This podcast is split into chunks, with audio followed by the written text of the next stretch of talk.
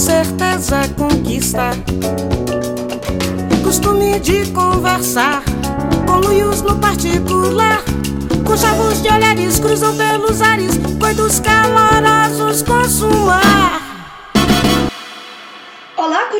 Plantão! Meu nome é Cecília Fernandes, defensora da dublagem nacional e maratonista de filmes com explosões de monumentos brasileiros. Olá, meus queridos! Eu sou a Caísa Reis, lanterninha dos filmes do Didi e pipoqueira de séries nacionais. O episódio dessa semana é um especial em comemoração ao Dia do Cinema Nacional, comemorado no dia 19 de junho, mas com datas controversas. Nesse episódio, nós conversamos sobre as políticas públicas, a falta de incentivo, o cenário mercadológico e quais são as nossas esperanças para o futuro dessa indústria. Para isso, contamos com a presença do Igor Palopoli, graduado em cinema, roteirista no Adoro Cinema e podcaster no Guia Definitivo. Não se esqueça, nós estamos nas redes sociais.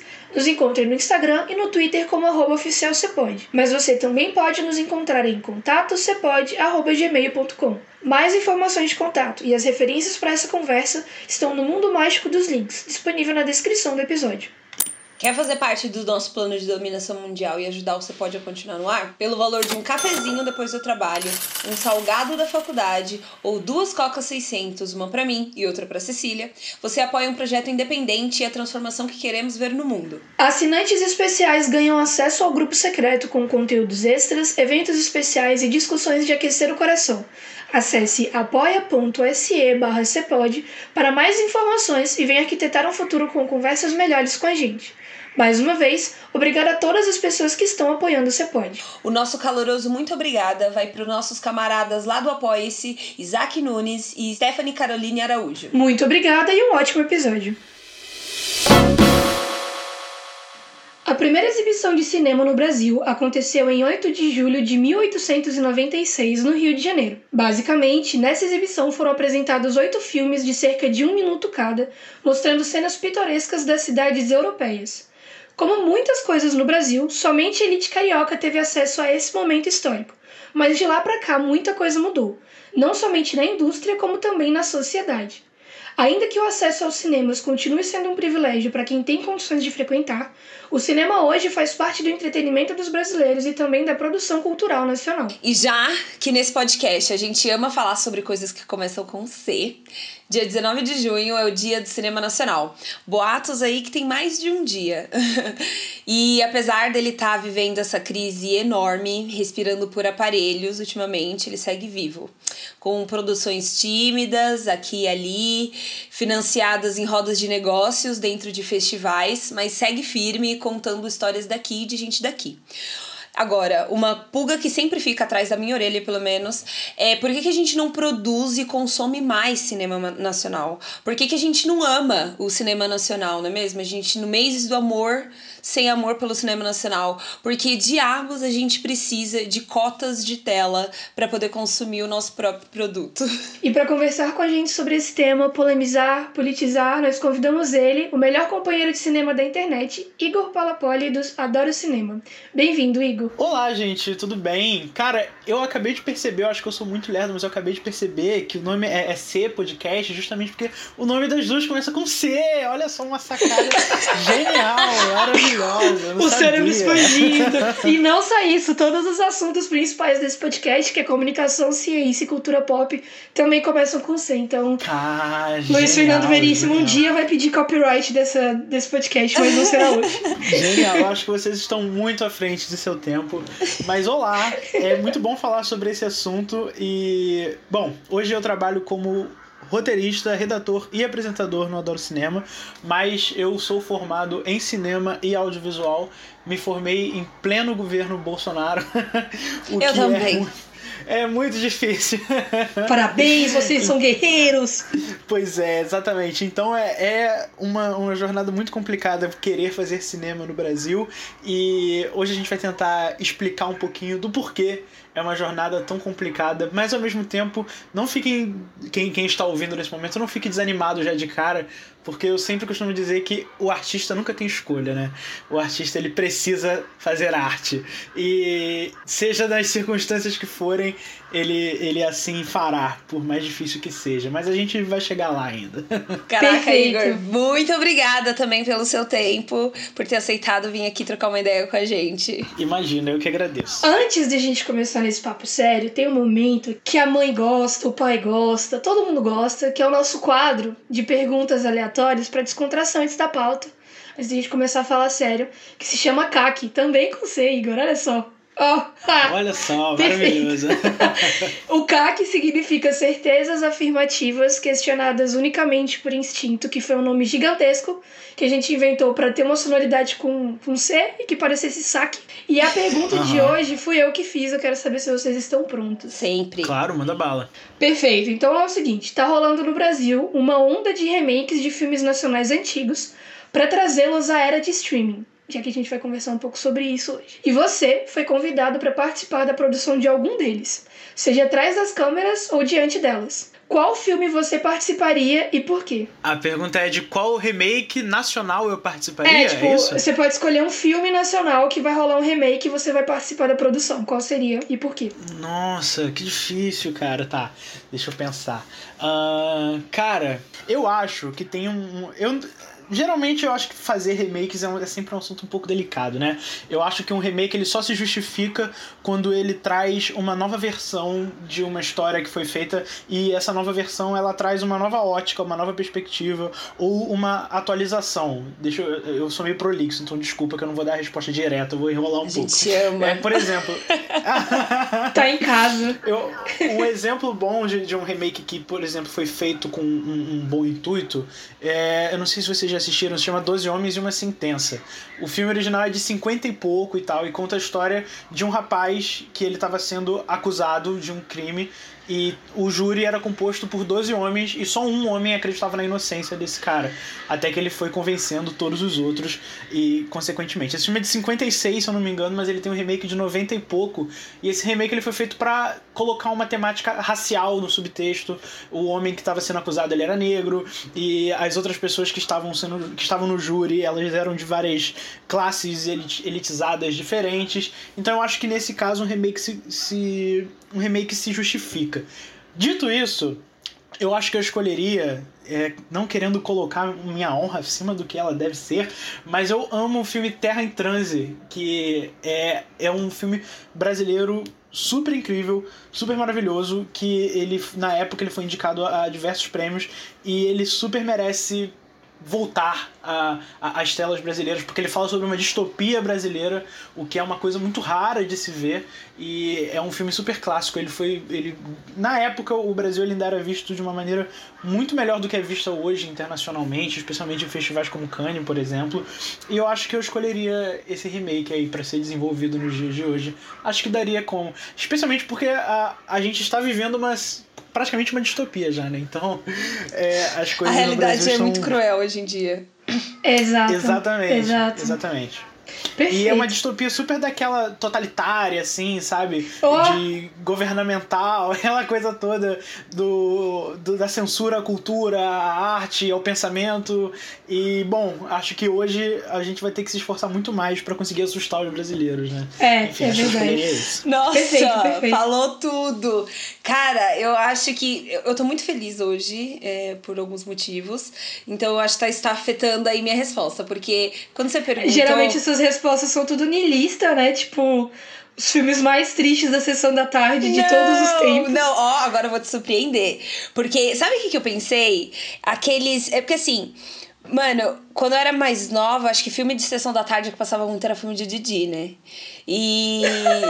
Nossa, eu super adorava, especialmente aquele do. Ah, era um fantasma numa mansão. Só que o lance de assistir esse filme é que, se eu não me engano, ele Simão, foi assim. O fantasma trapalhão? Isso, esse? esse daí. Isso, Nossa, esse, o lance... Gente, o lance de assistir esse bom. filme é que a gente sempre assistia com os primos, todos juntos. E se eu não me engano, eles estão passando umas férias, né? São primos primos, amigos, assim, passando umas férias juntos também. E aí, é, eu, eu super gosto muito é, de, de ver o cinema muitas vezes como um, um, processo, não só a história em si que você assiste em casa, mas como ela é, é trazida à vida, né? Então, tipo sei lá, trazer. Usando um pouquinho da resposta do Igor agora, né? Trazer aí alguns sentimentos assim de. de de relações entre amigos. Isso é uma coisa que a gente sente muita saudade, sabe? Oh, meu Deus, como ela tá Passando umas férias, não sei, quem sabe aí, Simão, fantasma do Titi. Trapalhão. Muito bom. Sim. Você podia oh. super. Dava pra fazer uma versão com a, com a filha dele, né? Também. Que é super gata. Que também é atriz. Será que ela é engraçada? Será que ela é engraçada como ele já foi? Porque assim. Ninguém é engraçado igual o Didi. O Didi cara, é tipo Os caras levaram muito, muito dinheiro pra casa, viu? As bilheterias dos caras não são pequenas. Não são. Nossa, o Didi marcou a geração. Cara, então, pensando na minha resposta, é, a, Infelizmente, a Caís ela trouxe a nostalgia para mim também, então agora eu tenho duas respostas. A primeira, que é mais antiga, eu vou falar que eu adoraria fazer parte do remake de Xuxa Abracadabra de 2003. Esse filme é muito bom. Ele é muito você bom. entrega mesmo, tanto sério. que você nasceu é, em 2000? Você entrega bom. tanto? Muito! Meu muito. Deus! Nossa, é ótimo. Não, é sério, a Xuxa tava com uma franja lisa e o cabelo cacheado, assim. Tão anos 2000, muito bom. E um outro, que eu não sei se, todo, se tem muita gente que conhece, mas eu imagino que sim, porque tem o Wagner Moura, é O Homem do Futuro. Eu adoraria fazer Adoro o remake de Homem do Futuro. Ele é muito bom. Porque ele tem um clima, assim, ele é, ele é um filme que me dá muita vibe de Brasília, né? A gente tá falando de Brasília antes da gravação.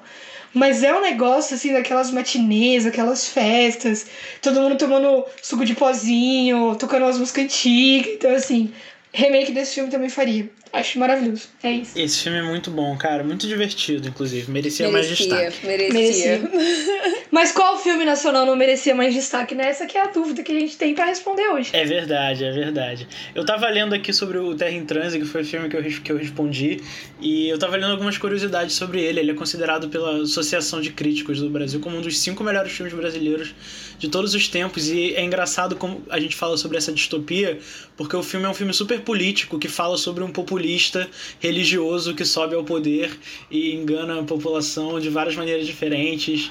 E é, enfim, é, é bem interessante. Eu recomendo quem não assistiu, eu recomendo que vocês assistam. Não, beleza. As pessoas que saírem desse episódio vão sair com uma lista de filmes para assistir. Com então certeza, é com certeza. Tomara. Tomara.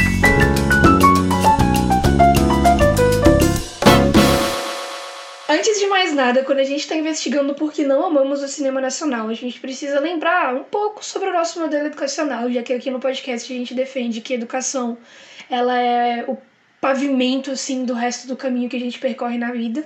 E a nossa, a nossa educação, o nosso modelo educacional é pautado sobre perspectivas eurocentradas, ou seja, que contam a história do mundo pela perspectiva dos europeus. Nesse contexto, a história brasileira é ensinada pra gente desde a infância por um viés de superioridade gigantesca dos países que dominaram o nosso. Mais que isso, nós estamos acostumados a estudar sobre inventores, cientistas, filósofos e artistas internacionais e uma parcela das matérias envolve citar o que rolou no Brasil, especialmente nas aulas de literatura e de artes. Nesse contexto, desde muito cedo é colocado na nossa cabeça que aquilo que é bom vem de fora, porque foi onde começou tudo que conhecemos hoje da tecnologia, do pensamento, do entretenimento e afins. Ao longo da nossa formação escolar, isso é reforçado por meio da forma com que o Brasil é apresentado. Sempre atrasado, no pano de fundo dos conflitos, sem participar de nada direito, aquele amigo que não se posiciona. Enquanto isso, os Estados Unidos e a Inglaterra sempre parecem estar na vanguarda. Aquele cara que levanta a mão e toma frente das coisas o tempo inteiro. Em outras palavras, a construção da perspectiva histórica nas escolas, que é uma das esferas com maior influência na formação do indivíduo, quando a gente está falando sobre psicologia cognitiva e psicologia educacional, supervaloriza o que vem de fora enquanto diminui o que é produzido nacionalmente. Por causa disso, a gente passa pelo aquele processo que as pessoas falam sempre na internet, quando a gente está discutindo cinema nacional, sobre a americanização dos gostos, que a gente gosta de falar que bom é o que está legendado. Nada dublado é bom. Ou, ah, bom é o filme novo da Marvel, não as coisas que saíram no nosso país. Onde, então, tipo assim, Hollywood vira o paraíso e o cinema nacional é no máximo aquele quintalzinho esforçado, sabe? Então eu quero saber de vocês como é que vocês acham que a gente pode vencer esse tipo de percepção ou como é que nós já estamos né, se movimentando para vencer isso agora. Olha, eu acho que essa resposta ela envolve uma, um, um estudo muito longo e muito aprofundado de tudo que o cinema nacional passou nas últimas décadas, assim. Como eu, eu, eu comecei falando aqui de Terra em Transe, que é de 67, lá para a década de 60, provavelmente o Brasil viveu o, o ápice do, de, do, do, simbolismo cultural é, brasileiro no cinema, né? Foi uma época riquíssima para o Brasil em vários sentidos e é muito difícil enxergar o Brasil nesse momento voltando a ter o destaque que um dia teve. Porque na, na década de 60, é, a gente a gente não é querendo ser o, o, saudosista, mas é muito engraçado ver como algumas coisas estão muito longe de se repetir. A minha, por, por exemplo, a minha foto favorita no mundo provavelmente é a foto do Anselmo Duarte, que é um diretor brasileiro que dirigiu O Pagador de Promessas e ele ganhou a Palma de Ouro em Cannes e ele foi recebido aqui no Brasil como se fosse um, um astro, sabe, um ídolo. Ai, Eu ver. vou mandar para vocês depois a foto e é uma coisa magnífica assim, é uma rua lotada de gente com muita, muita, muita gente recebendo ele no colo assim, como se ele fosse um salvador da pátria por ele ter vencido o, o prêmio em Cannes o que é muito difícil você imaginar acontecendo hoje em dia. Eu acho que rolou de 60 para cá um processo de imperialização muito, muito, muito forte no Brasil, né? É, e vocês falaram sobre a, na verdade a Cecília falou sobre a educação no início e é um fato sabido, pelo menos na minha concepção, de que nós somos é, oprimidos pelo, pelos Estados Unidos e pelos países ditos imperialistas há muito tempo, né? E como bem dizia Paulo Freire, quando a educação não é libertadora, o sonho do oprimido é ser o opressor, né? Então todo mundo quer ser o americano, todo mundo quer fazer um filme para ir para Hollywood. Então o Brasil é muito visto como uma escada em relação ao, ao cinema.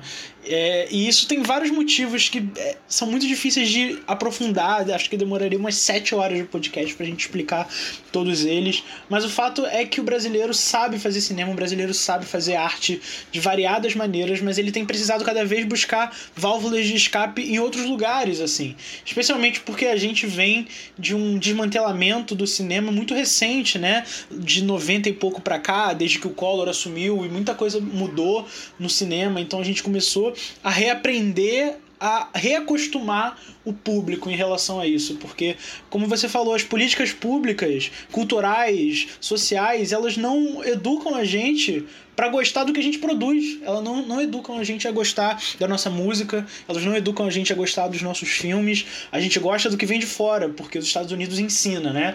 As tendências vêm de fora, os Estados Unidos ensinam a fazer tendência.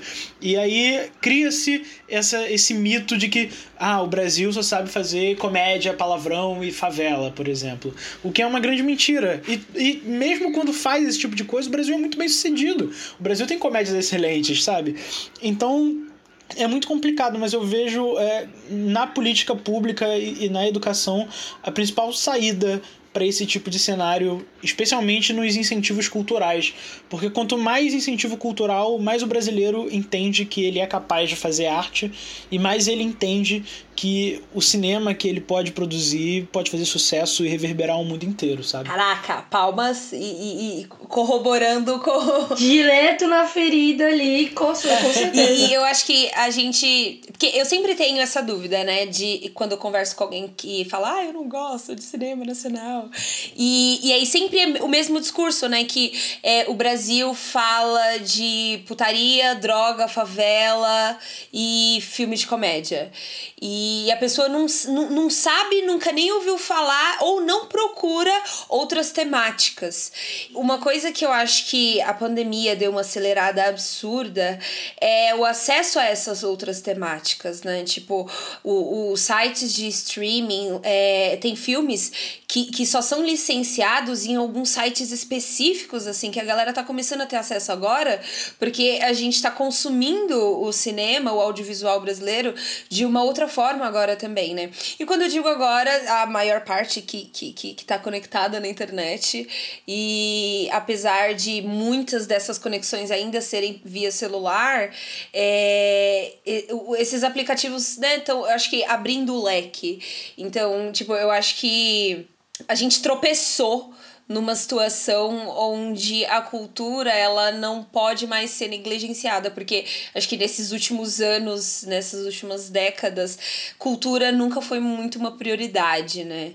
E, e, e a produção, a, a, a manutenção dessas visões de mundo são muito importantes. Então eu acho que o brasileiro tá começando a ter essa intimidade maior, esse relacionamento sério, assim, não só aquelas ficadas anuais com, com, com o filme nacional, né? Então, acho que isso deu uma aceleradinha também. Eu tenho, assim, ó, muitos pensamentos positivos em relação aos, aos próximos anos para o cinema nacional, com certeza.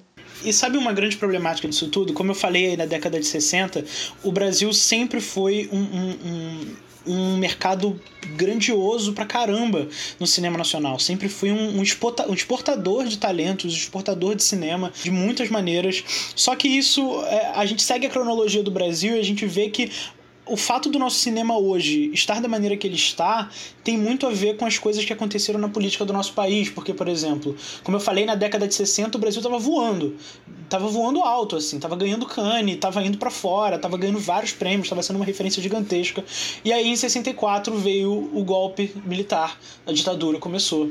Mesmo assim, o, os nossos cineastas lutaram bastante, tanto que o filme que eu citei, o Terra em Trânsito, é de 67, alguns anos depois, e o Glauber Rocha, que é o diretor, ele teve que fazer um malabarismo para fingir que o filme era uma sátira à esquerda, assim. Ele satirizava, sim, de certa forma, a desintegralização da esquerda, mas é, o filme tinha que passar na censura de alguma maneira, e ele passou. Só que aí ficamos 60, 70, 80, sem grandes filmes, porque eles não passavam na censura, tudo que se produzia era pornô chanchada, e aí começou o cinema a virar aquela galhofa que a gente conhece. Em 85 acabou a ditadura, e em 90, apenas cinco anos depois, quando a gente estava começando a conseguir retomar o o Fernando Collor ele fechou a Embra Filme porque ele dava o argumento, um argumento que a gente pode até conhecer muito bem hoje pelo nosso presidente, ele dava o argumento de que cinema não deveria ser prioridade, a cultura não deveria ser uma prioridade de investimento. Então, veja só, de 60 até 95 mais ou menos, cara, foram 35 anos, né? Se eu não tô contando errado, eu sou ruim de matemática, mas foram muitos anos aí sem cinema e sem conseguir se expressar, sem você ter o seu, a sua principal forma de expressão. E aí você imagina o Brasil lá da década de 60 produzindo cinema, cinema e cinema, chegou em 90 e pouco e tudo começou a dar errado. Só pra vocês terem uma noção, é, eu não sei se vocês sabem dessa informação, mas vocês conseguem chutar Quantos filmes brasileiros foram lançados no ano de 92, que é o principal ano do, do Collor no, no poder? Cara, 92 não. Sei lá, vamos lá, uns, uns, Nem uns ideia. 80. 80? Bom, no ano de 92 foi lançado exatamente um filme nacional no mercado inteiro. Hum, que Porque a Embra Filmes estava fechada, ninguém conseguia fazer nada, não existia dinheiro, não existia incentivo, não existia é, abertura mercadológica para isso. Então foi um longo, longo, longo processo para a gente começar a voltar a fazer cinema. E aí, tanto que existe o um movimento da retomada do cinema nacional, né? Que teve filmes que a gente Da conhece. Carlota como... Joaquina.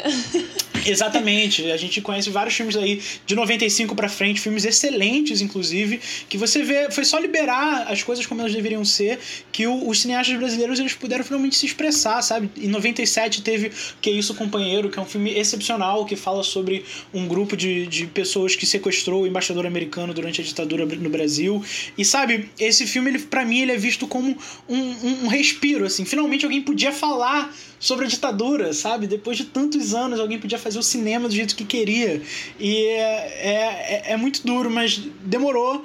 E até filmes que a gente nem imagina que fizeram parte dessa retomada, como Menino Maluquinho, por exemplo. Ah, eu Isso- lembro. Esse filme é muito bom, ele é muito divertido. Mas ele só pôde sair porque o Brasil voltou a investir em, em cinema, voltou a investir em cultura e por aí vai. Então é, é, é muito. É, é, é duro que agora. É, desculpa que eu vou alongar o assunto aqui. Vai mas que vai.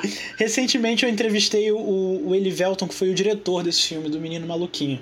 E, poxa, esse cara ele passou pelo, pelo processo da ditadura, ele foi um cineasta tentando fazer filmes durante a ditadura. Ele foi um cineasta que, quando acabou a ditadura, ele conseguiu fazer um filme que era o Menino Maluquinho, conseguiu voltar a atrair pessoas para os cinemas.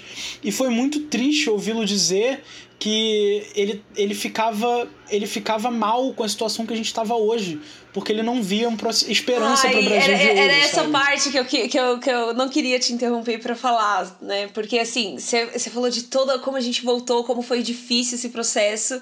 E aí você corta a cena para a situação de 2016 para cá, né? Sim. Que também não é muito boa. E assim, só para vocês terem ideia da situação do cinema nacional, em 2019, apenas 13% de pessoas que foram ao cinema disseram assistir um filme nacional. Então assim, do ano inteiro, só 13% das pessoas falaram: ah, assisti um filme nacional. Sendo que a gente é, produz centenas de filmes por ano. E em 2020, já com a pandemia, houve uma redução de 77% de idas ao cinema. Então, assim, se 13% era a galera que ia, diminuiu 77%. E no começo do ano teve a estreia do Minha Mãe é uma Peça 3, que foi a maior bilheteria desde 95. Ele foi responsável por 90 95% do total de espectadores dos longas brasileiros no ano de 2020. Uhum. Então, assim, é, é, é uma matemática que não é muito difícil de se fazer. Se poucas pessoas, pouquíssimas pessoas foram ao cinema, em 2020 essa coisa piorou, a probabilidade do único filme nacional que muita, muitas pessoas viram é, ter sido Minha Mãe é uma Peça 3 é muito grande. Sem contar que o Brasil é o terceiro é, país é, que mais consome pirataria audiovisual no mundo. E, assim, o que quer dizer que um terço da população com internet hoje em casa assistiu filme pirata. Então, assim, a galera tá contrabandeando filme, mas não assiste filme que passa por aqui. Então, assim, a, a, eu, eu não sei é, como a gente vai sobreviver, mas a gente vai, entendeu? É, eu, eu acabei de me formar também em IP, Igor, e eu super quero muito trabalhar com distribuição, né? Eu quero soltar a palavra do audiovisual é, mundo afora. Então, assim, ver esse cenário hoje no Brasil de uma coisa que a gente achava que era história, que tinha ficado para trás, de que, putz, só a produção privada é que tá incentivando a, a, a, a produção de, de histórias daqui, é um negócio que chega a doer um pouquinho, não vou mentir. Sim, cara. Emociona, assim, num nível. Porque assim, o, o, filme, ele é um produto, né? Ele, apesar de cultural, apesar de fazer parte do nosso dia a dia, ele é um produto vendido e, e, e consumido com certeza. Então, assim, são valores muito altos. Não, um, fazer um filme não é barato, não é nem um pouco barato. E aí, hoje, hoje em dia, a gente consegue ter iniciativas privadas é, que estão tentando levar o cinema nacional nas costas, com, com, com a galera chamando, sei lá, o cinegrafista aqui, dia de locação ali, os caras se virando para fazer filme. E o cara e, e a, a, nossa política pública colocando cotas dentro de cinema, porque foi aprovado, acho que faz uma semana aí, que as cotas é, de tela em cinemas nacionais têm aí uma porcentagem de filmes brasileiros para os cinemas que são fechados há mais de um ano, né? Então.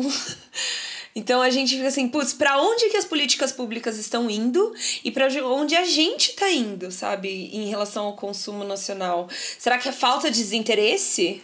Eu acho essa discussão muito importante porque não tem como a gente pensar entretenimento sem política, né? Sem envolver política. No nosso episódio 9, onde a gente fala sobre a importância social do entretenimento, tem muito uma discussão sobre como o, o entretenimento ele é mais do que um passatempo. Não existe isso de cultura inútil. Que tudo aquilo que a gente assiste, tudo aquilo que a gente consome faz parte da forma com que a gente entende o mundo. E não só isso, o que a gente tem acesso é também a forma com que o mundo é traduzido pra gente. E querendo ou não, é, as políticas públicas elas fazem parte desse processo. Elas fazem parte desse é, movimento da gente quebrar um pouco dessa, desse modelo educacional eurocêntrico e conversar um pouco sobre o que está acontecendo aqui, né? Então, assim, é, eu nunca, eu não lembro da minha experiência de colégio de ter visto filmes nacionais. Eu lembro de ter lido muita literatura regional, nacional, mas os filmes que eram trazidos sobre problemáticas do mundo, aquecimento global, acúmulo de lixo, é, tipo aquele Ilha das Flores, eu acho, eram todos internacionais. Então, assim, eu não sabia qual era o problema que estava acontecendo no meu país, porque aquilo não fazia parte da discussão. Então, assim, acho que uma, uma das dificuldades do processo é, a gente perceber o tanto que a gente precisa tomar iniciativa por conta própria. Porque às vezes as coisas não são trazidas. Não faz parte da nossa educação familiar, às vezes, da nossa cultura de sociedade. Então, assim, eu conheço e valorizo o cinema nacional porque o meu pai valoriza. E ele me ensinou. Então, assim, acaba sendo uma coisa meio de, de tradição que não deveria ser, porque é uma questão de identidade, né? Que a gente é, eu queria muito saber de vocês. Porque, assim, é isso. Políticas, políticas públicas é uma parte do serviço, mas não é todo o trabalho. Tipo a gente agora adora construir conversas melhores. Que tipo de conversa que tem que sair por aí pra galera, pra ser esse impulso do vou assistir esse filme agora, não vou dispensar por causa do meu preconceito, sabe? Tipo, que, o, o que, que tem que entrar na roda pra galera começar a consumir mais das coisas que a gente produz por aqui? Cara, é, é muito duro conseguir dar uma resposta objetiva sobre isso, porque é um problema que já está tão estruturado há tanto tempo, sabe? O, o, o desmantelamento da cultura, é, ele é um projeto já faz tempo, sabe? E ele é um projeto por várias razões.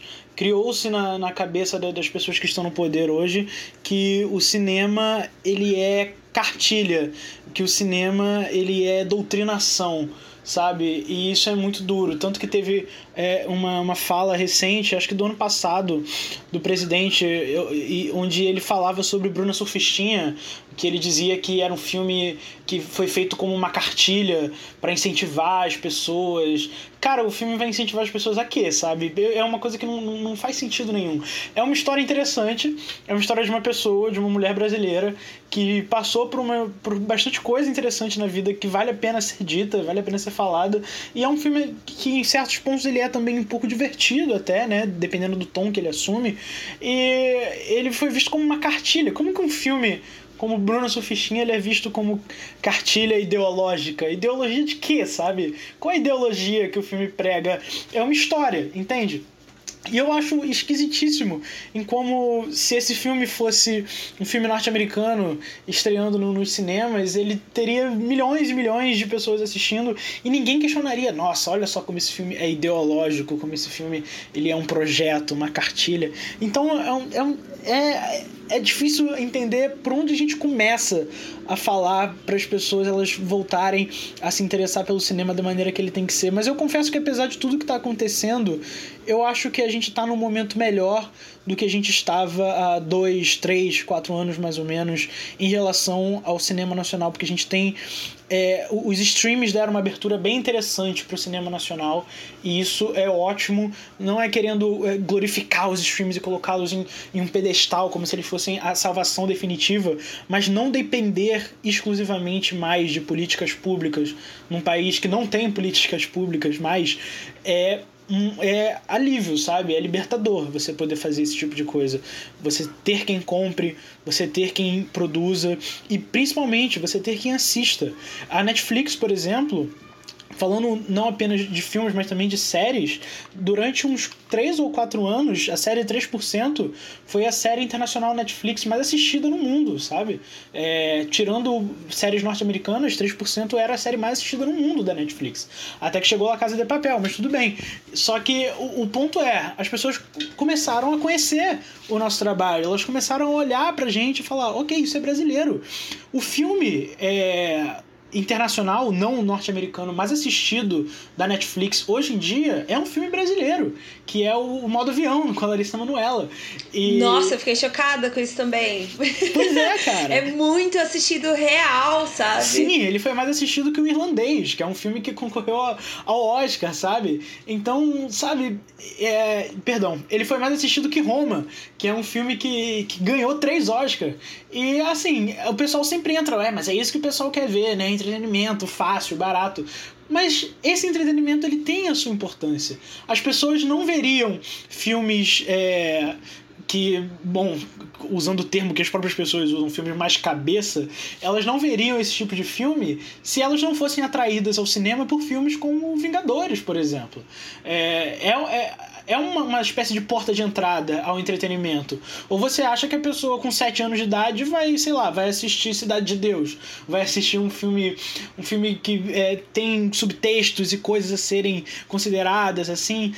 As pessoas elas precisam começar a assistir cinema de alguma maneira.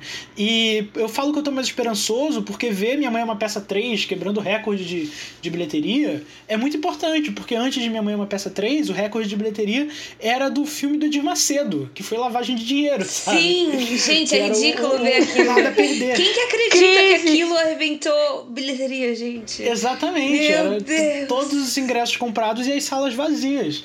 Então, ver um filme como Minha Mãe é uma Peça 3, é, embarreirando Nada a Perder, que é o filme do Edir Macedo, organicamente, Cara, isso é ótimo, isso é excelente. As pessoas dizem, ah, mas o brasileiro só assiste comédia. Tudo bem, é, de, de, fato a gente tem que assistir mais coisas, mas a gente precisa começar por algum lugar. A gente precisa, na verdade, recomeçar por algum lugar, sabe? Então, na década de 60, a gente tinha, assim, vários filmes super, super inteligentes e tudo mais, e que eram indicados a várias premiações internacionais, mas as pessoas nessa época assistiam entretenimento, elas também consumiam entretenimento, elas não assistiam só esse tipo de coisa. E, mas é, é é uma coisa que precisa começar de algum lugar. E eu fico contente que esteja começando e a, a arte esteja resistindo como pode entre Não, e ainda tem aquele fato de que, por ser no streaming, né, ser outra mídia, existe um consumo diferente também. Tipo, não é o número de ingressos vendidos. Número de cliques, é, é, de visualização, é, é outra métrica. o quanto tem, é, tipo assim, o quanto os caras ganham pelo sucesso daquilo, tá ligado?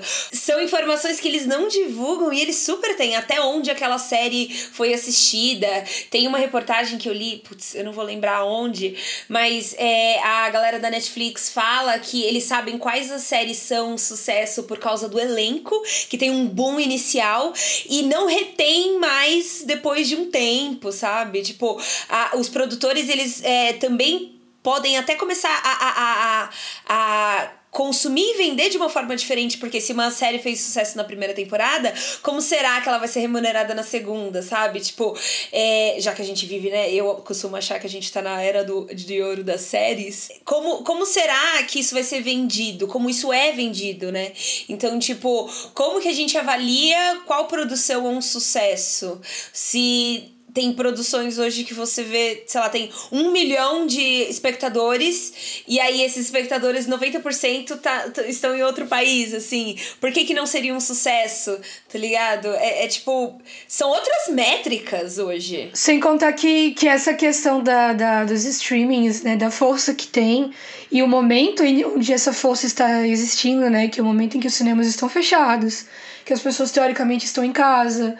É, a força que isso dá também pro mercado das dublagens brasileiras. Porque você tem uma penca de série internacional que ninguém conhece com dublagens originais do Brasil, de pessoas conhecidas que já fizeram vozes de outros personagens em outras séries. Então, assim, é um efeito meio de corrente, assim, meio que vai arrastando o outro. E é interessante a gente acompanhar isso não só enquanto espectador, mas como pessoas que estão relacionadas com essa indústria, porque, por exemplo, né, a gente estava falando do Paulo Gustavo. O Paulo Gustavo ele levou exatamente 39 milhões 529 mil e 512 pessoas aos cinemas brasileiros com todos os seus filmes, de acordo com o um levantamento que foi feito pelo site Filme B. O número ele diz respeito a uma porrada de obra que ele produziu, mas a gente vê onde é que para onde é que vão essas pessoas agora que os cinemas estão fechados o que elas estão fazendo, como é que elas estão se relacionando com o cinema nacional, é muito interessante da gente observar, tipo, quais são os próximos passos. Uma das coisas que o Igor falou, que eu acho que é muito importante pra gente entender porque não amamos o cinema nacional, é a questão da falta de incentivo no mercado. Conversando com outras pessoas sobre essa questão para a pauta de hoje, houve um argumento de que o cinema nacional não é tão bem feito quanto os filmes internacionais. A comparação mais fácil, assim, para entender esse argumento é de que seria como comparar um tênis produzido nacionalmente com Nike, com o modelo da Nike. Porém, nessa mesma comparação de exemplo, entra diversas questões que se aplicam no cinema nacional.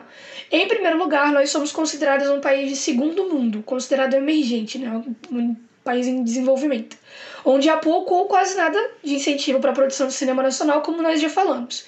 Então, enquanto os filmes nacionais recebe um orçamento médio de 10 milhões de reais, estourando se for um filme muito cotado, que as pessoas estão esperando horrores, que está vendendo a ideia há séculos quase.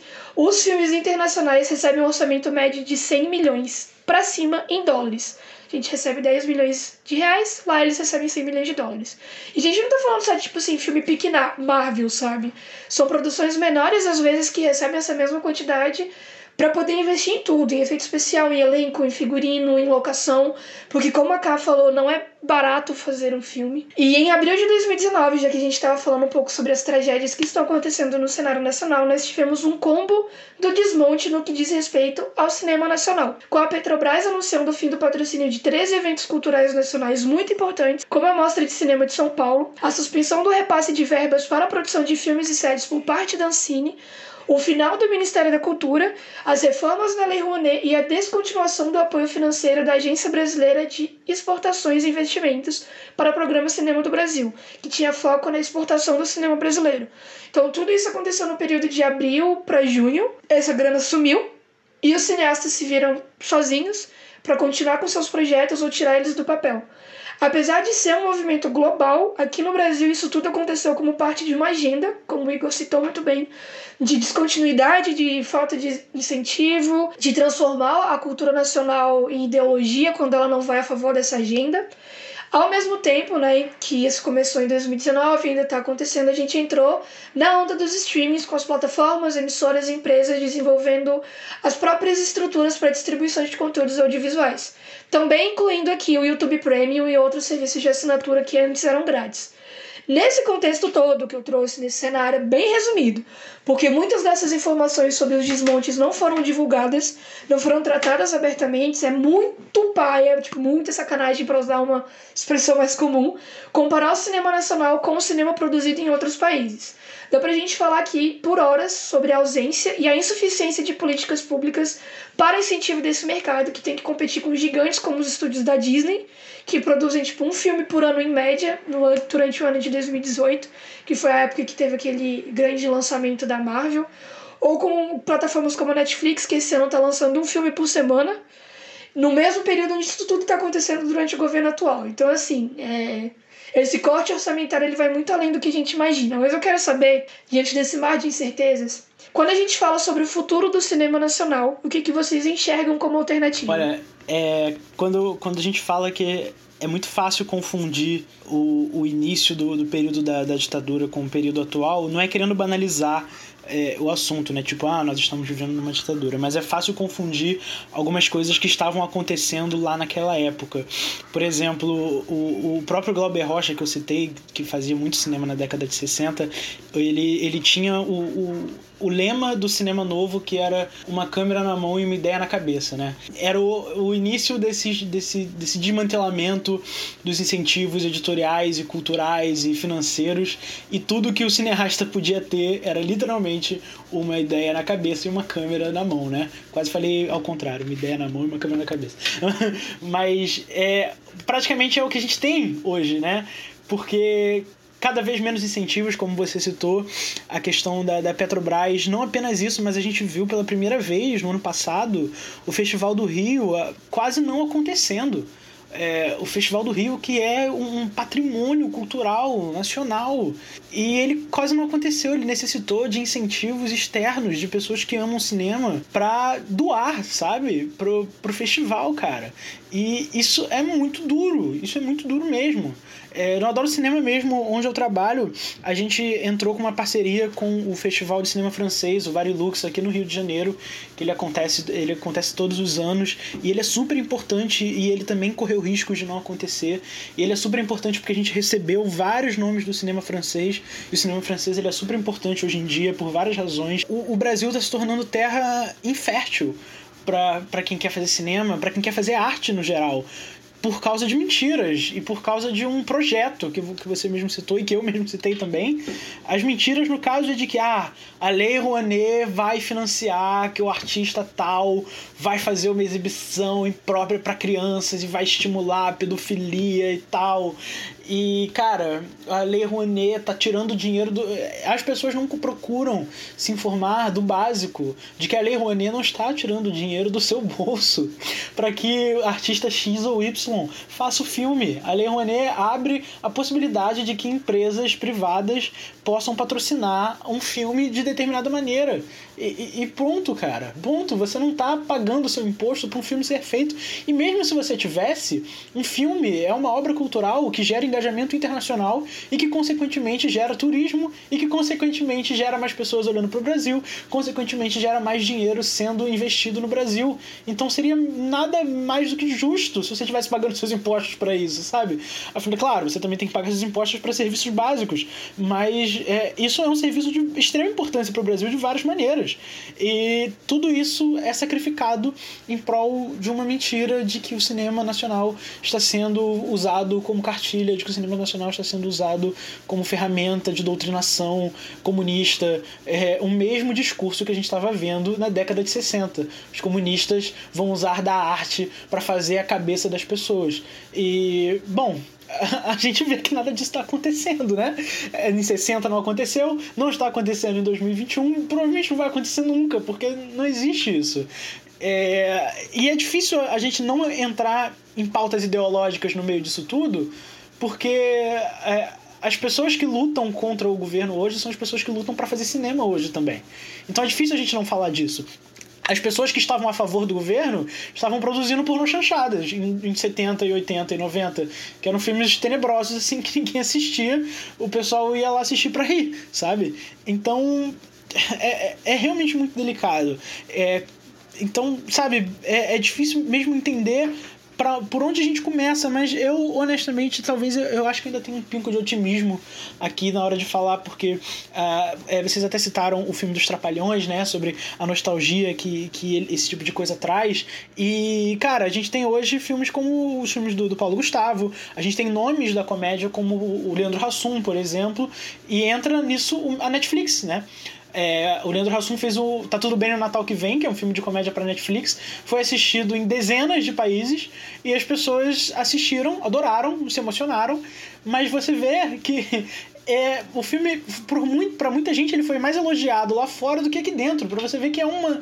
A síndrome do, do vira-lata, ela é institucionalizada, né? Cara, tem produções que nem a Bom Dia Verônica, a Cidade Invisível, que se for falar de técnica, os caras estão impecáveis. Mas você vai ver no IMDB, que é um site internacional, as galera que tá falando mal é brasileira. Eu fico chocada, velho. Eu fico chocada às vezes com isso.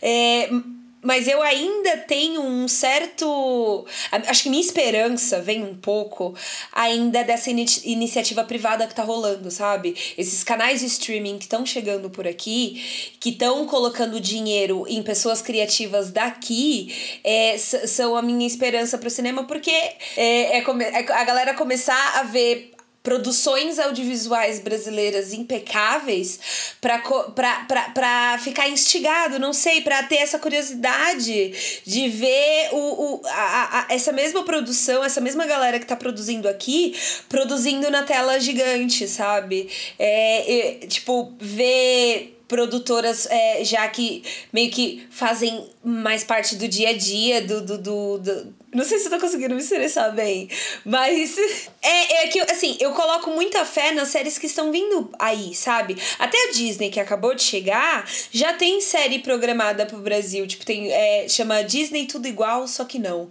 Vai estrear em 2022. E já é um. O, o, o a, assim, eu, eu imagino o público que, que eles querem mirar, mas se, fa, falando de um streaming que tem grana como a Disney, eu duvido que não vai fazer um certo nível de sucesso, gente. Eu sinceramente duvido quando tem esse tanto de dinheiro envolvido. E aí você tem, por exemplo, no, no Amazon Prime, a série que vai sair com a Lineker chama Manhãs de Setembro. Cara, eu com certeza vou assistir. Quem não vai assistir Lineker? Começa por aí. É, então, tipo, a, a Netflix mesmo, ela tá abrasileirando vários reality shows. Tipo aquele Casamento às Cegas, vai ter versão brasileira.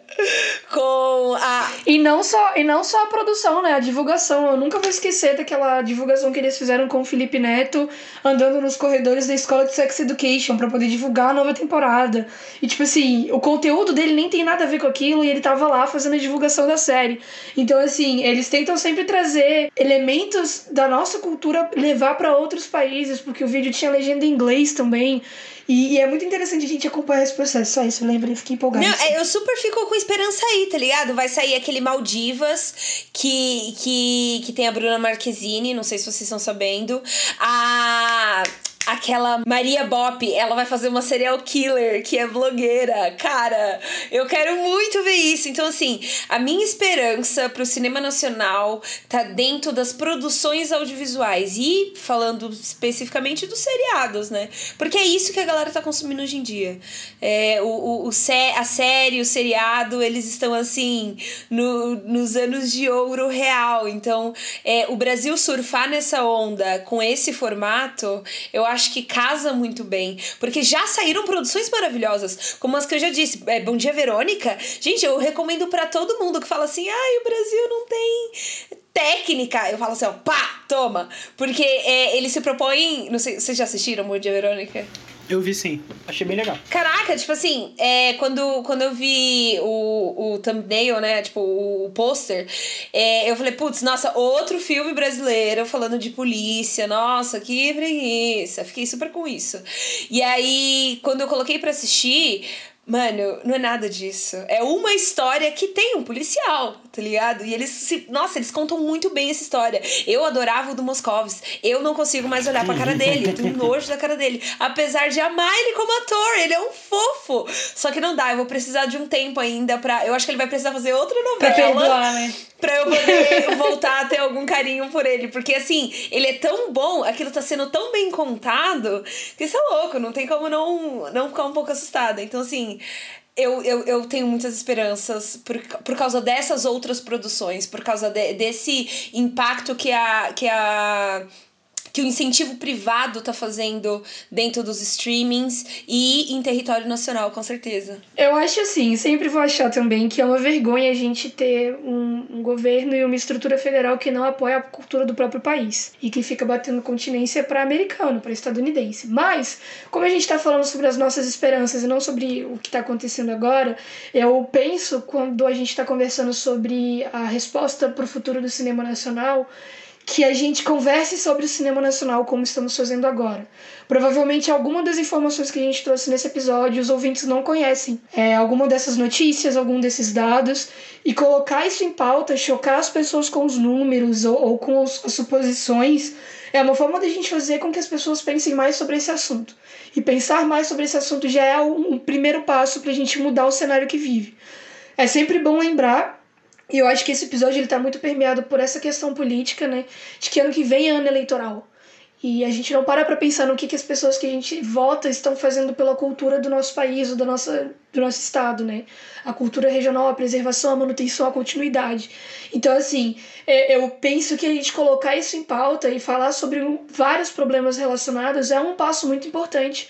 Principalmente porque se a gente não consome, imagina conversar sobre. Então, assim, vamos vamos sentar na roda, não vamos só criticar os filmes, mas vamos falar sobre, tipo assim, é, acho que a grande pergunta que, que fica, né, pra esse episódio também é, mano, você não gosta de cinema nacional por quê? Coloque isso, pensa sobre isso. Ah, porque cinema internacional é melhor. Por que, que cinema internacional é melhor? A gente trouxe aqui a questão dos orçamentos, a diferença de estrutura. Ah, eu não gosto porque as histórias são as mesmas. As histórias são as mesmas ou você tá acessando só os mesmos canais? Então, assim, é tem muita coisa pra gente aprofundar nesse tema, eu acho. É, é deixar essa, essa vontade das pessoas de amarem o, o que o nosso país está produzindo. E não só isso, né? De lembrar que as histórias produzidas aqui são as nossas histórias. A história lá de, de Velozes e Furiosos não é a minha história. Entendeu? Então, assim, nada contra, mas é porque a gente precisa valorizar as produções nossas. Tem vários filmes brasileiros que trazem uma mesma perspectiva de filmes internacionais e a gente não dá a mesma bola. Então agora eu vou parar de falar porque eu fico puta e aí me faltou no ar. Igor, é, que histórias você gostaria é, de verem contadas uma vez que a gente supere essa onda aí de sombria que a gente vai superar juntos aí? Eu acho que o, o, os cineastas nacionais eles são muito bem empenhados e efetivos em contar histórias de, de pessoas periféricas e pessoas que lutam todos os dias no Brasil, pessoas invisíveis de certa forma, né, para a sociedade no geral. E acho que o tipo de história que a gente ainda pode e precisa explorar cada vez mais são as histórias das pessoas marginalizadas, né, no, no, no na sociedade brasileira hoje. Tem filmes excelentes que já, já surgem falando um pouco sobre isso.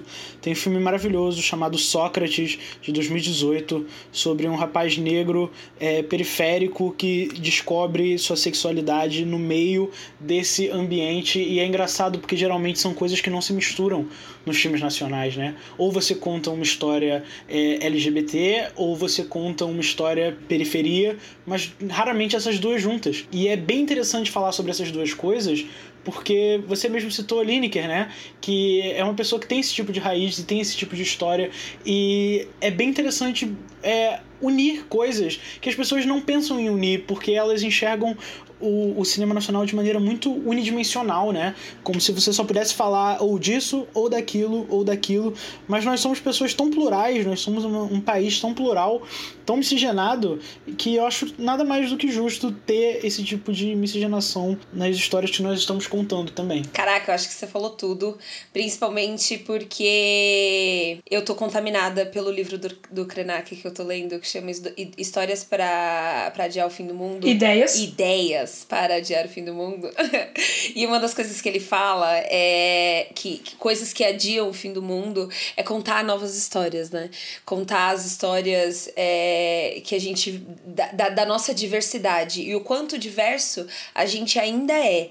Então, é, Espero. Essa conversa não vai acabar por aqui, né? Eu espero que as pessoas é, confabulem mais um pouco sobre as possíveis histórias que a gente pode contar por aí. Bom, Igor, é, a gente não pode ficar aqui para sempre, né?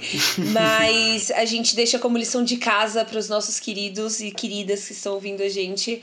É, sempre alguma coisa para ficar na mente. E aí eu quero te perguntar: o que, que você pode indicar pra gente hoje? Cara, eu sou muito indeciso, que droga. Eu tô pensando nisso a conversa inteira e eu não consigo chegar numa conclusão. Porque eu provavelmente vou falar alguns dos filmes que a gente citou aqui. Vou fazer o seguinte, vou dar uma lista dos filmes que eu citei aqui. E aí vocês podem escolher quais vocês oh. querem assistir. Eu citei Perfeito, opções. eu citei da década de 60, de Glauber Rocha, Terra em Transe. Citei de Anselmo Duarte, O Pagador de Promessas, que foi o, o único filme brasileiro, se eu não me engano, a ganhar a Palma de Ouro em Cannes. Eu citei na retomada do cinema nacional de 97, Que é Isso, Companheiro. Citei também Menino Maluquinho. Citei também Sócrates, de 2018, que é esse filme que eu acabei de falar, do, do rapaz eh, descobrindo a sexualidade em meio ao ambiente periférico. E temos também Minha Mãe Uma Peça 3, então temos filmes para todos os gostos. Sim, e você, Cecília, o que, que você pode indicar pra gente? Então, eu vou fazer a indicação do filme que me abriu os olhos pro cinema nacional, porque eu espero que ele abra os olhos de outras pessoas também, que é o filme Dois Coelhos. Provavelmente já falei dele nesse podcast. 2012. Gente, é ele é recente assim, de 2012. Recente, né? Ele é recente, feito pelo Afonso Poyar, que é fantástico. É um filme de ação, distopia, fantasia, é, corrupção, crime, pessoas carro explodindo e avenida. Ah, enfim, gente, é maravilhoso de verdade. É muito bom. É a indicação que meu irmão fez, mas eu me neguei a assistir porque eu estava sendo americanizada. e aí eu assisti e depois descobri que eu amo meu país demais da conta. Nesse filme, que tá na minha lista de filmes maravilhosos, melhores de todos os tempos, conta a história do Edgar, que é um cara que tá preso entre a criminalidade e a corrupção do poder público, como todo brasileiro médio mas ele planeja vingança ao colocar os dois universos um contra o outro em um colapso. Então conta a história desse plano. É aquele tipo de filme que as coisas vão acontecendo e aí explode tudo e chega lá no começo de novo, onde tudo começou a acontecer. Então é tudo nos detalhes. Então, assim, é muito bom. Eu amo esse filme. E você, Caís, o que, que você pode me indicar? Eu vou indicar o que, eu, o que eu, como eu disse, né? Eu acredito muito nas séries brasileiras que estão vindo aí. E sexta-feira, né, de agora que a gente tá gravando, lançou Dom no Amazon Prime. Eu não terminei de assistir, mas o que eu vi até agora eu gostei. E ele conta a história do Pedro Dom, jovem da Zona Sul carioca e filho de policial que virou criminoso nos anos 90. E tá lá no Amazon Prime e eu tô gostando até agora da história. E eu espero que outras pessoas também gostem, porque é isso: produção nacional, série, investimentos, vamos consumir, pessoas. Igor, mais uma vez, muito obrigada pela sua presença aqui. Foi maravilhoso conversar com você. Eu quero saber se você pode deixar para as pessoas onde elas te encontram, onde elas escutam mais sobre você para trocar essa ideia. Olha, eu que agradeço pelo convite, o papo foi incrível. Me chamem mais vezes, que eu vou adorar participar. Vocês podem me encontrar em qualquer lugar pelo arroba.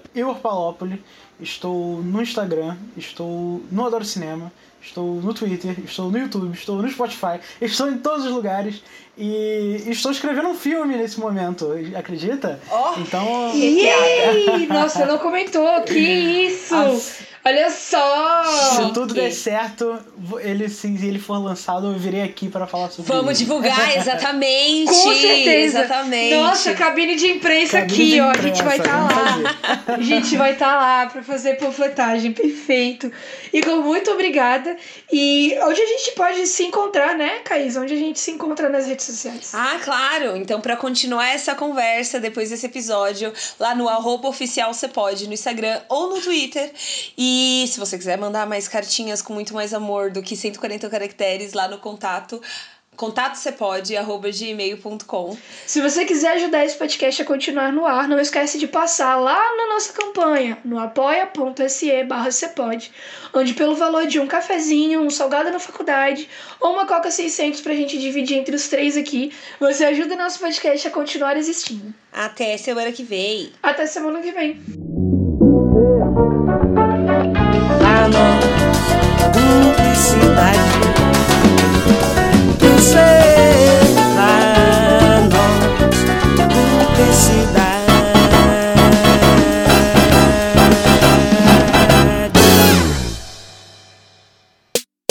Este podcast é produzido e editado pela Elis Studios.